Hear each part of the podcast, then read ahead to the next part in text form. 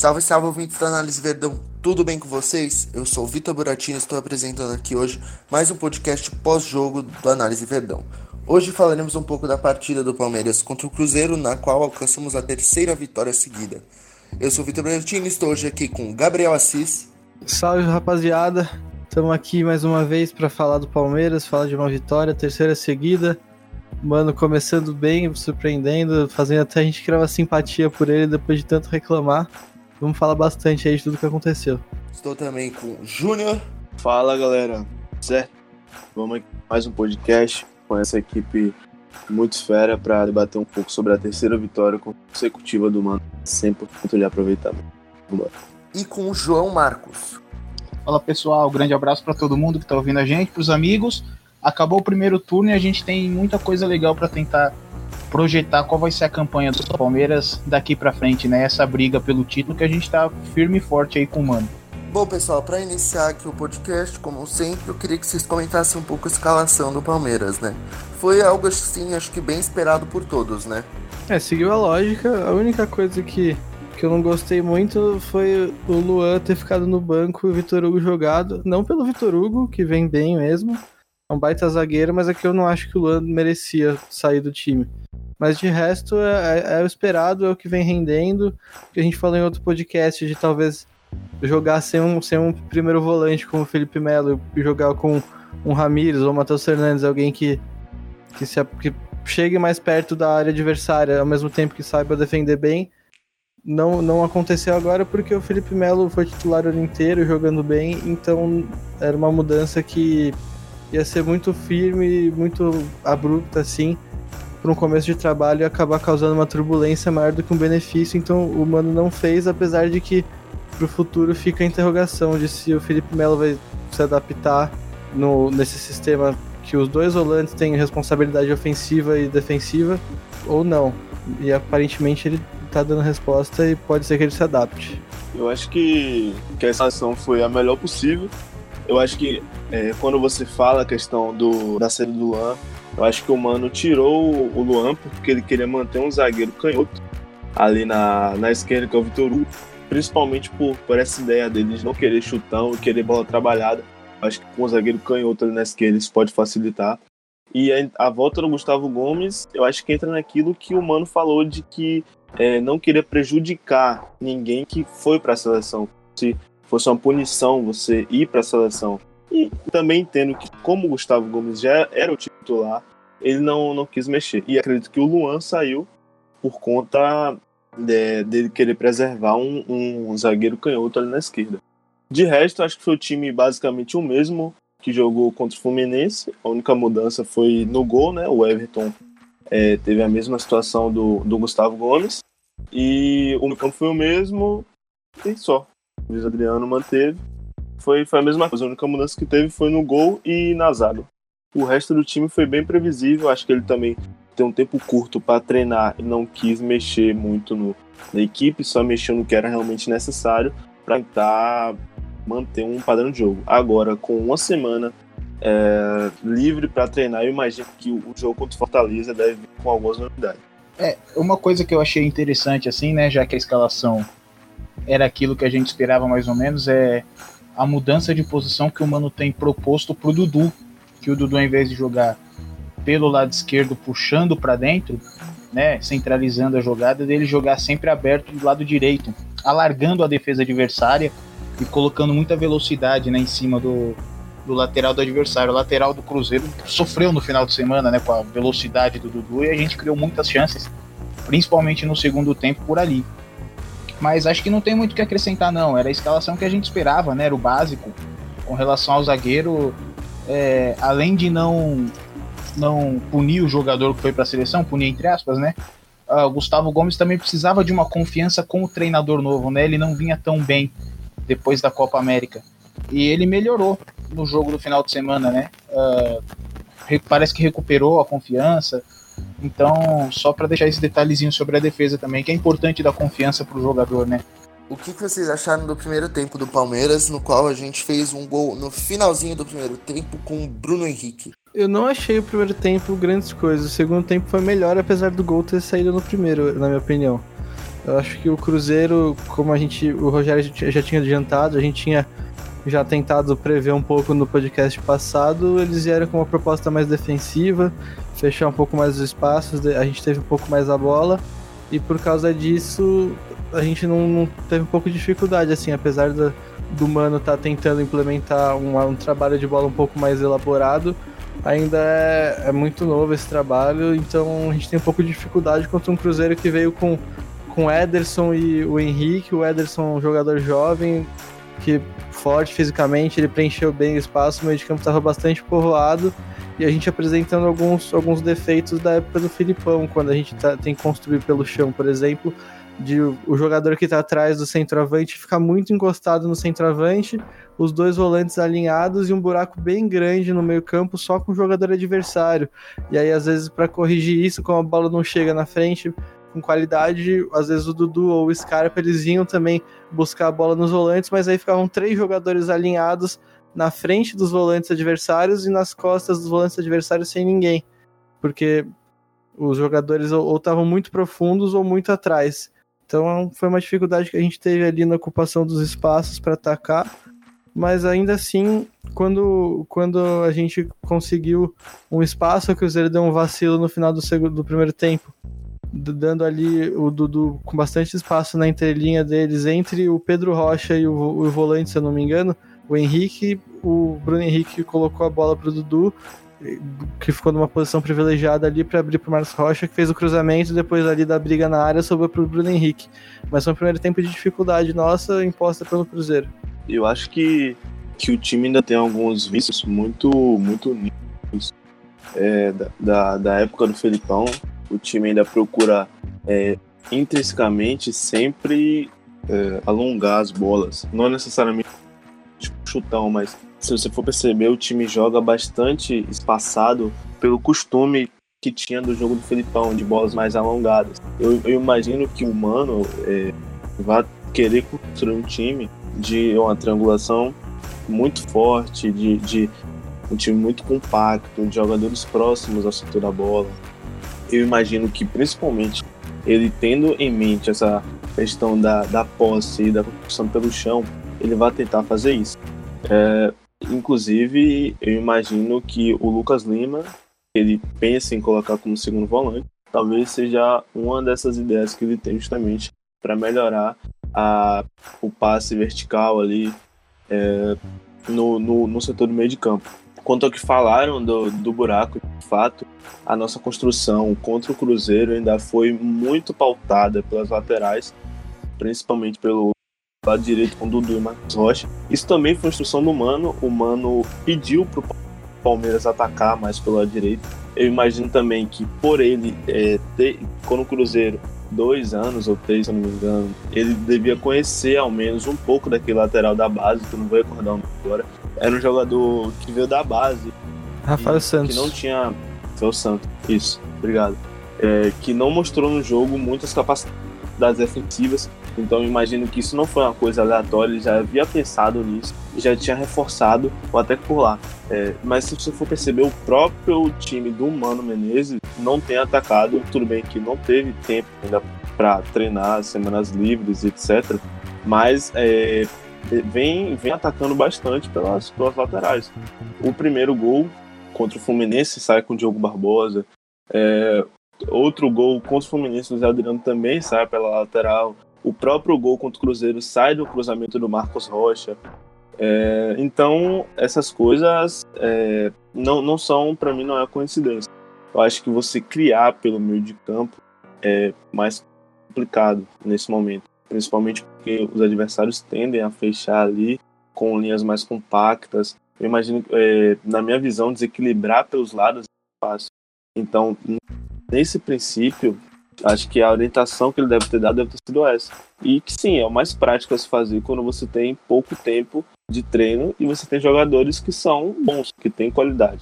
Se nosso time fosse fraco tecnicamente, seria mais difícil, mas quando você tem jogadores como Diogo Barbosa, como Marcos Rocha, Dudu e, e, e Scarpa, que apoiam bem, acho que isso, isso se torna mais fácil esse processo. Mas concordo, imagino que o humano deve tentar é, mudar esse buraco que existe no meio de campo, essa falha na criação pelo miolo central que existe do Palmeiras, mas até então os indícios que o Mano Menezes tem dado é, são muito bons. Acho que o primeiro tempo, voltando, eu até me perdi um pouco aqui, né? A pergunta mais era sobre o primeiro tempo. Eu achei que o primeiro tempo foi muito é, nisso. A gente manteve a posse de bola, se eu não me engano, a gente teve 60% de posse de bola no primeiro tempo. Mas é, não conseguimos criar muitas chances efetivas. Tivemos algumas finalizações, como a do Felipe Melo, e no finalzinho a gente consegue um gol é, na nossa característica, que é a, a, que a gente vem apresentando nesses jogos com o Mano Menezes, né, que é jogar lateral. E agora é interessante a gente saltar que uma mudança que teve com o Mano Menezes, que com o Felipão não tinha muito, que era a chegada dos volantes à área. O nosso gol sai de uma bola do gol do, do Bruno Henrique, que ele tá entrando na área para finalizar. O Luiz Adriano divide a bola e só pro Bruno Henrique. Eu acho que em tempo de Felipão, o Bruno Henrique provavelmente não estaria ali. A gente também viu o Felipe Melo chegando à frente para finalizar só uma, como é, se não me engano, mais de duas vezes ele chegou para finalizar e algumas delas com perigo. Então essa chegada dos volantes também é uma, umas características humanas. A gente tem que ver como vai ser essa recomposição da ofensiva quando de fato formos postos à prova disso. Então acho que o jogo contra o Fortaleza é, no final de semana, no domingo, talvez seja a primeira prova, a primeira prova do Mano é, para com a semana livre de jogo para tentar melhorar os pontos positivos e pelo menos amenizar alguns pontos negativos. Vou só, vou só dar uma refinada né, no que os, os colegas disseram. Assim, trazer alguns números. Primeiro de finalizações do Palmeiras, certo? que o Palmeiras teve a posse de bola, 65% da posse de bola, mas uh, não criou tanta chance de gol. O Palmeiras finalizou sete bolas no gol e só acertou, ou melhor, vamos corrigir a fala, finalizou sete vezes e acertou só uma bola no gol. Isso é um problema que já vinha do tempo do Felipão. A gente pode lembrar o jogo contra o Corinthians no primeiro turno no Campeonato Paulista, na primeira fase. Pode lembrar da fase final do Campeonato Paulista, principalmente nos jogos contra o São Paulo, que o Palmeiras finaliza, mas é uma finalização que vai sem direção. E isso, querendo ou não, gera muita dificuldade, né? Até no aspecto emocional, porque você finaliza muito, muito, muito, e quando você não faz o gol, você perde a confiança no jogo, né? Você fica desesperado. Uh, outra coisa, sobre a chegada dos volantes, né? Felipe Melo finalizou quatro vezes no jogo. E é engraçado que ele finalizou mais do que o Bruno Henrique, porque o Bruno Henrique só finalizou uma bola no jogo, foi a bola do gol, né? O Bruno Henrique, se a gente observar a câmera aberta no lance do gol, ele sai do lado direito, que é onde começa a jogada, e ele arranca mais da metade, mais da metade não, arranca metade do campo para poder finalizar essa bola do lado esquerdo, né? Ele tá atrás da linha do meio-campo quando iniciou o lance. Né? Então são algumas mudanças que o Mano vai tentando fazer e, como os companheiros disseram, refletiu no primeiro tempo. Sobre esse, essa dificuldade no meio-campo, o Mano também vem tentando alterar desde o primeiro jogo, né? Quando ele coloca, por exemplo, o Dudu por dentro para encostar no centroavante, mas é um Dudu que precisa receber a bola o tempo inteiro, né? Quando ele joga na entrelinha do adversário. E o Dudu é um cara muito dinâmico, ele quando tá afim de jogo, ele precisa pegar a bola o tempo inteiro, ele acelera o lance, ele solta de lado e passa né? E a mudança dos dois volantes. Uh, no primeiro jogo, a gente jogou com Bruno Henrique e Ramires, né? E depois, quando o Felipe Melo voltou de suspensão, o Felipe Melo assumiu a posição. O passe do Felipe Melo é muito bom, isso faz muita diferença, né? O Felipe Melo, no jogo do final de semana, acertou 96% dos passes que ele deu. É, deu 48 passes.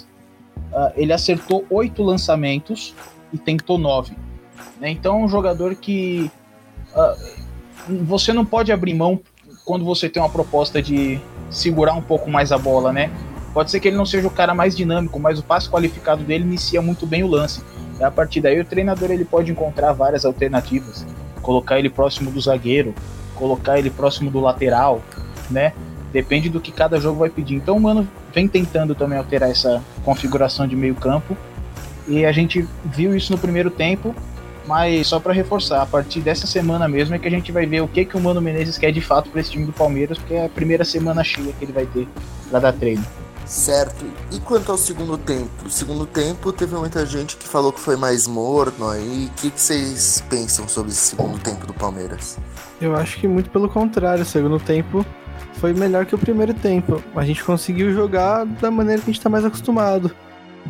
O, gol logo no final fez com que a gente, durante a segunda etapa inteira, pudesse reagir, pudesse sair rápido, aproveitar o espaço, porque o Cruzeiro tava, tava tentando ficar mais com a bola, teve mais posse de bola no, primeiro, no segundo tempo, com 51%, e aí a gente conseguia roubar a bola, jogando bem, jogando com intensidade, buscando mesmo matar o jogo, roubou bastante bola no meio campo, até no ataque mesmo, uma marcação bastante agressiva, ali os encaixes, ou não, né, essa diferença entre os encaixes do Filipão e a, e a zona do Mano, é, que estavam gerando dúvida, foi um pouco menos, foi um pouco mais seguro também porque o Cruzeiro não estava conseguindo desenvolver de uma maneira como o Fluminense desenvolveu alguns lances na terça-feira.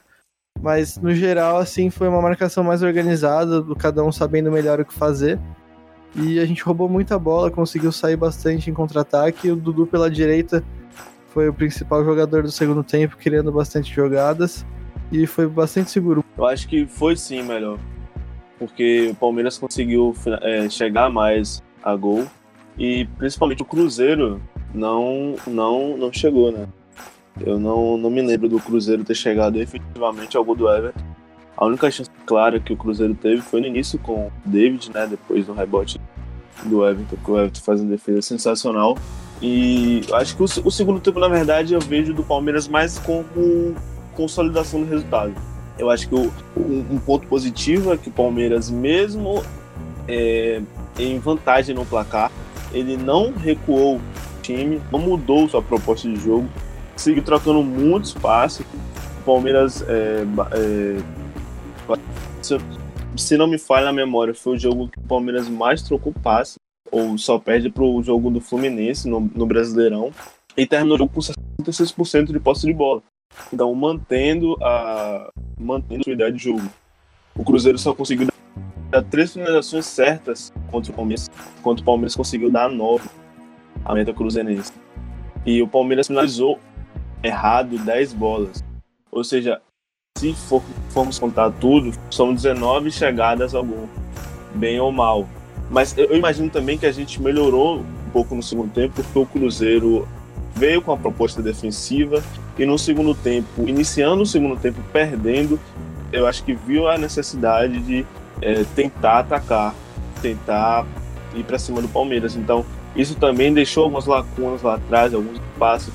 Acho que a gente poderia ter feito mais até em alguns lances é, de boas chegadas, como o contra-ataque do o Santos, inclusive, acaba recebendo amarelo como em outra jogada do Scarpa com o Dudu.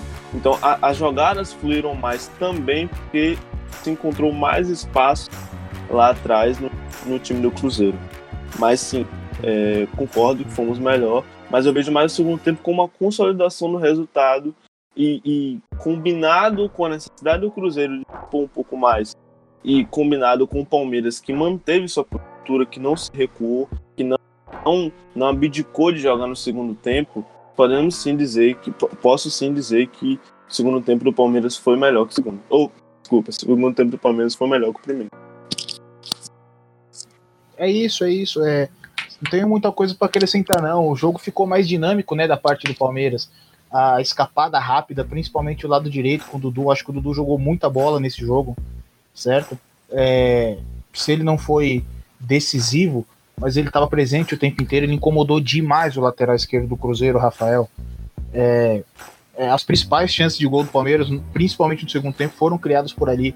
Então o jogo ficou mais acelerado para o Palmeiras, né? O Palmeiras sempre que tinha chance de gol, criava expectativa que a defesa do Cruzeiro tentava se reorganizar depois de ter perdido a bola. Então é isso, eu concordo completamente com os companheiros aí. E quanto a destaques positivos e negativos da partida? Eu queria saber também uma coisa. O que, que vocês acham do Vitor Hugo depois dele ter voltado da Europa? Vocês acham que ele voltou mais completo? Como, como vocês veem ele? Falando especificamente do Vitor Hugo, ele deu uma entrevista pro Lance essa semana contando de algumas coisas que ele mudou, como lá ele passou dois anos quase todo dia sendo estimulado e aprimorando o passe dele. Ele é um jogador que agora, segundo ele, está mais maduro e dá melhores passes, procura acionar os meias desde, desde o passe de, de trás pelo chão.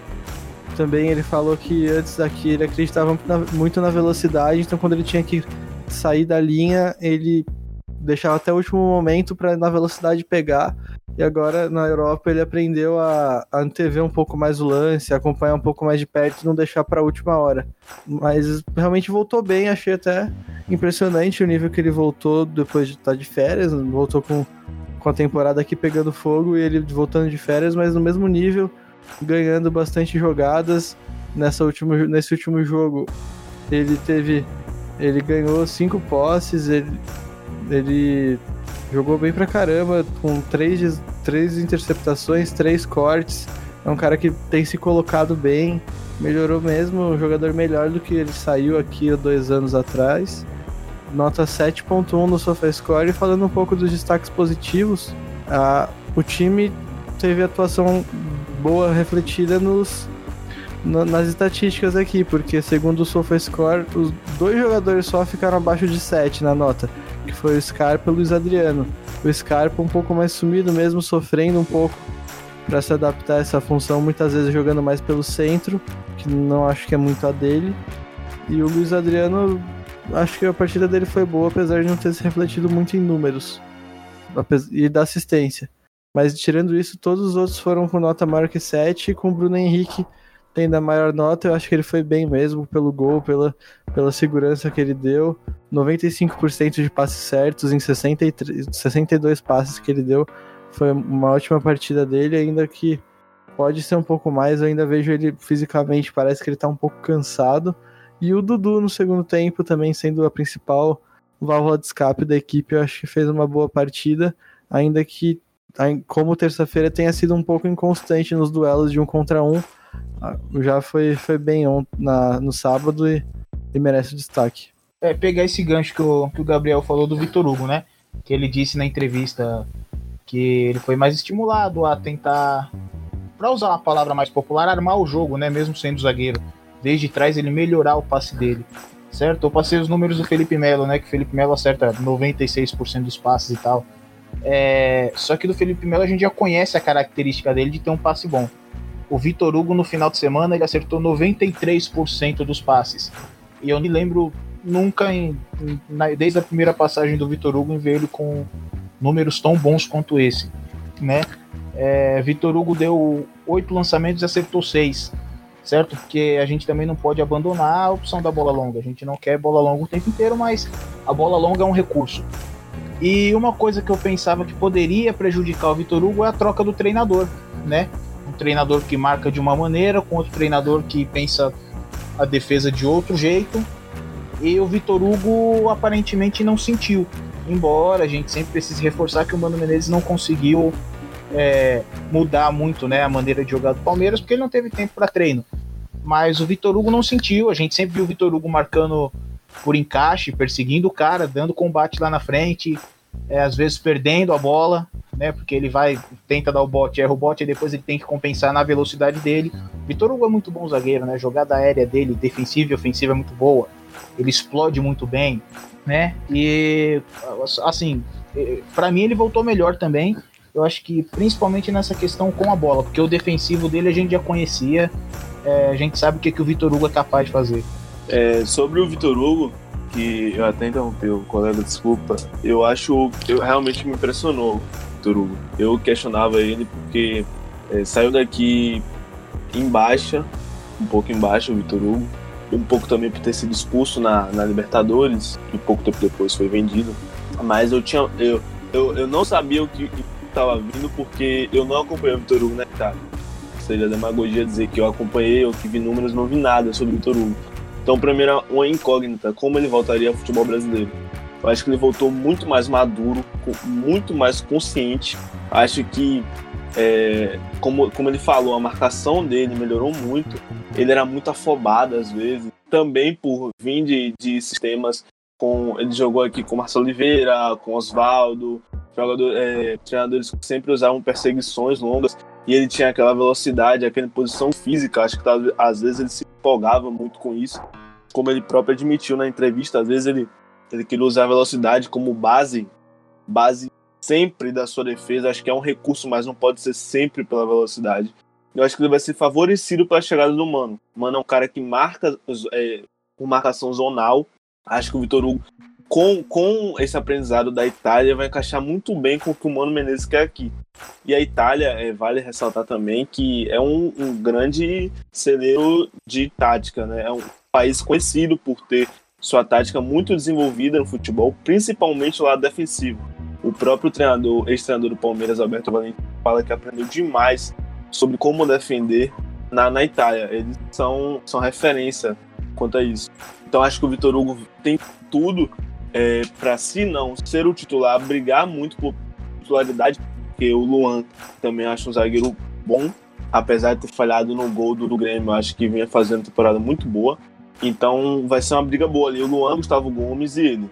Mas realmente eu fiquei muito surpreso, muito pressionado com o Vitor Hugo muito mais maduro é, no seu futebol, com um passe realmente melhor, é, não, não, não sendo tão afobado na hora de, de tomar decisões acho que essa passagem, se ele não conseguiu ser grande destaque lá, pelo menos serviu de amadurecimento pessoal e profissional para ele. Quanto aos destaques, eu acho que o Luiz Adriano é porque é muito complicado você. Eu acho que o maior trunfo do Luiz Adriano no jogo foi a movimentação dele, que ele incomodou bastante a defesa, e as opções de, de passe que ele forneceu. Quando não conseguia ser exatamente a opção de passe, mas carregar a marcação. Eu acho que a, a função dele ele cumpriu bem, teve um bom jogo. Mas claro que isso é muito difícil de traduzir em número. Então é normal que o SofaScore é, deixe a nota dele um pouco abaixo. E quanto ao Scarpa, realmente não gostei do Scarpa. Eu não gosto, na verdade, de centralizado. Não gosto. Eu acho que o Scarpa não tem a característica para jogar centralizado. Tanto de, de temporização, de quando saber que é para acelerar, quando saber que é para é, segurar um pouco mais, reduzir um pouco não, não vejo ele atuando ali. Eu gosto mais de Scarpa partindo da direita para o meio, que até é, prioriza ali a finalização dele, privilegia a finalização dele, que é uma finalização muito boa. Mas eu entendo que com o Dudu jogando na direita, o Scarpa não, não vai ter essa função. Tanto que a, a, no jogo contra o Cruzeiro a, havia muitas inversões, né? O Dudu às vezes ia pelo meio, Scarpa pela direita, Scarpa pela direita, Dudu pelo meio. É, então eu acho que o caminho é por ali. Vejo que é, também não gostaria do Scarpa na esquerda, então eu fico meio que sem saber muito o que fazer com essa situação. Mas eu sei que o Scarpa jogando centralizado não me agrada. Com o Dudu pela direita, talvez ele tenha que ser sacrificado para isso, ou outro, outro jogador assumir o posto dele, que acho difícil alguém tirar o Scarpa nesse momento, principalmente entrou contra o Goiás, deu um gol, uma assistência. É, contra, contra o Fluminense foi titular, contra o Cruzeiro seguiu titular. Eu não imagino um mano sacando ele do time assim, tão abruptamente. Mas no mais, eu acho que foi isso. As notas do SofaScore refletem bem o time do Palmeiras. Eu não vi ninguém do Palmeiras mal, jogo mal, individualmente falando no jogo. Então acho que foi muito justo. Vou pegar mais esse gancho também. Eu adoro pegar o gancho de vocês para fazer os comentários assim. É, que é a questão é, qual o sistema tático que o Mano vai utilizar no Palmeiras, né? Se ele vai manter esse 4-2-3-1, porque no 4-2-3-1, para ele colocar o Scarpa centralizado, eu concordo com o que você acabou de falar, Júnior. É assim, eu particularmente não gosto desse sistema 4-2-3-1, deixando claro que, uh, independente do sistema, o que define a maneira de um time jogar é o conceito que você está aplicando, né? Quais os princípios de jogo que você está propondo para o seu time. Mas ali naquela posição por dentro, particularmente eu gosto de jogadores como o Dudu, que são mais dinâmicos, né? Uh, e aí poderia a gente vamos, vai lembrar do primeiro jogo do Mano, né? No Palmeiras, que ele coloca o Dudu por dentro e o Gustavo Scarpa do lado direito puxando para o centro, né? Mas o Dudu, sempre que ele tem ido pro lado do campo, o lado direito, ele tem jogado bem, ele tem desequilibrado porque de uma maneira geral o drible dele, a jogada de um contra um é muito boa, né? Então pode ser que uma mudança de sistema privilegia o, o Scarpa, né? Uh, faça ele jogar um melhor futebol. mas aparentemente o Mano vai manter esse sistema, né? Geralmente ele usa esse sistema. É um sistema relativamente simples, né, para todos os treinadores trabalharem, né? A maioria prefere 4-2-3-1 ou 4-1-4-1, não tem muita coisa diferente disso por aí. Ah, enfim, só para deixar esse registro, né, que talvez uma mudança de sistema privilegie o Scarpa e que eu concordo que ele vai ter dificuldade por ali mesmo.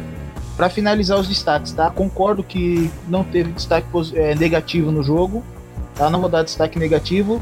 Os meus destaques positivos vão pro Dudu, que eu já citei, acho que ele é, desequilibra pelo lado do campo, ele vai fazer muita diferença. Uh, e vou destacar os dois zagueiros, o Gustavo Gomes, porque ele aparenta estar tá mais seguro nas jogadas, né? Tá ganhando confiança para voltar a ser um excel o excelente defensor que ele foi, principalmente no ano passado, né? E destacar também o Vitor Hugo, que a gente acabou de falar. O Vitor Hugo, enfim, só para reforçar, ele voltou da Itália e é, voltou melhor, não sentiu diferença sobre estar tá de férias, o, o campeonato rolando, sobre a maneira de jogar do Palmeiras. Enfim, esses são os três destaques aí que eu dou, os positivos. Bom, e o nosso querido João Marcos aí trouxe algumas estatísticas interessantes sobre o primeiro turno desse Brasileirão, sobre Palmeiras, Flamengo. Fala aí, João. Bom, é que acabou o primeiro turno do campeonato, né? E aparentemente os dois times que vão mais fortes na disputa do título são Palmeiras e Flamengo, né? Eu separei aqui alguns números, é uma coisa a princípio curiosa, mas para a gente tentar entender a dimensão da campanha desses dois times, certo? E para comparar com o ano passado. O campeonato desse ano ele dividiu o primeiro turno em duas partes, né? A primeira parte antes da Copa América e a segunda depois da Copa América. Antes da Copa América, a parte que o Palmeiras é, dominou o campeonato, né? Tinha gente por aí dizendo que quem pararia o Palmeiras, né? Se pode marcar o churrasco do título, esse monte de bobagem que a gente vê por aí na televisão. É, e é curioso que as campanhas do Palmeiras e do Flamengo se inverteram nesses dois períodos do campeonato. No primeiro período do campeonato, a fase do Palmeiras era a fase boa e a do Flamengo era a fase ruim. Depois da Copa América se inverteu. O Palmeiras veio com uma fase ruim e o Flamengo com uma fase boa. Só que essas campanhas são equivalentes com um desequilíbrio que é o confronto direto, certo? Então vamos lá. Na primeira parte do campeonato são nove jogos, tá? É, o Palmeiras fez oito vitórias e um empate, 25 pontos, justo? E o Flamengo fez cinco vitórias, dois empates e duas derrotas, 17 pontos, certo? E aí a gente tem a segunda parte do primeiro turno, que são uh, ah, 10 jogos, ok? O Palmeiras nesses 10 jogos fez 3 vitórias, 5 empates e duas derrotas, 14 pontos. 3 a menos do que o Flamengo fez na primeira parte do primeiro turno. E o Flamengo fez as mesmas oito vitórias que o Palmeiras fez na primeira parte, o mesmo empate que o Palmeiras teve na primeira parte do campeonato e uma derrota que foi o 3 a 0 para o Bahia. Fez os mesmos 25 pontos que o Palmeiras fez nos primeiros nove jogos. A diferença que a gente tem de três pontos e que está se refletindo na tabela, é, ela diz respeito ao confronto direto. Embora a gente sempre bom ressaltar, né? Uh, se o Palmeiras vence um jogo, o Palmeiras não empata com o Flamengo por conta do critério de desempate de vitórias. O Palmeiras empatou muito, né? Nessa segunda parte do primeiro turno aí. E aí eu também peguei uma comparação com o primeiro turno do ano passado, né? Porque a Campo Flamengo foi a melhor campanha da história, a melhor campanha de primeiro turno na história do Flamengo com 42 pontos. E a campanha do Palmeiras com 39 também foi a melhor campanha uh, de primeiro turno na sua história, com 39 pontos. É, só para fazer um parêntese, tá?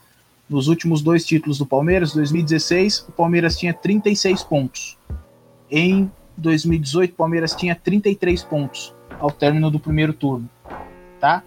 É, se a gente for comparar com as campanhas do ano passado, o líder do campeonato no primeiro turno era o São Paulo e tinha 41 pontos, um ponto a menos do que o Flamengo. O vice-líder do campeonato era o Internacional e tinha 38 pontos, um ponto a menos do que o Palmeiras tem esse ano, certo?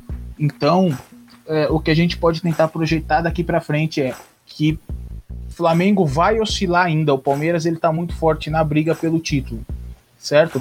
Ah, porque ano passado o São Paulo oscilou, o Internacional oscilou, a gente cresceu de 33 pontos, a gente subiu e arrancou pro título, fez 80, igualou a nossa melhor campanha, certo?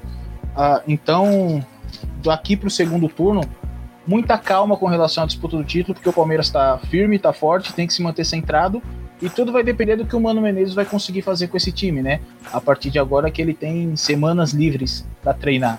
É, o, é que também o ano passado a gente teve uma, uma, uma pontuação um pouco abaixo, só que a gente fez o segundo turno também fora de série, né? Não perdendo nenhum jogo.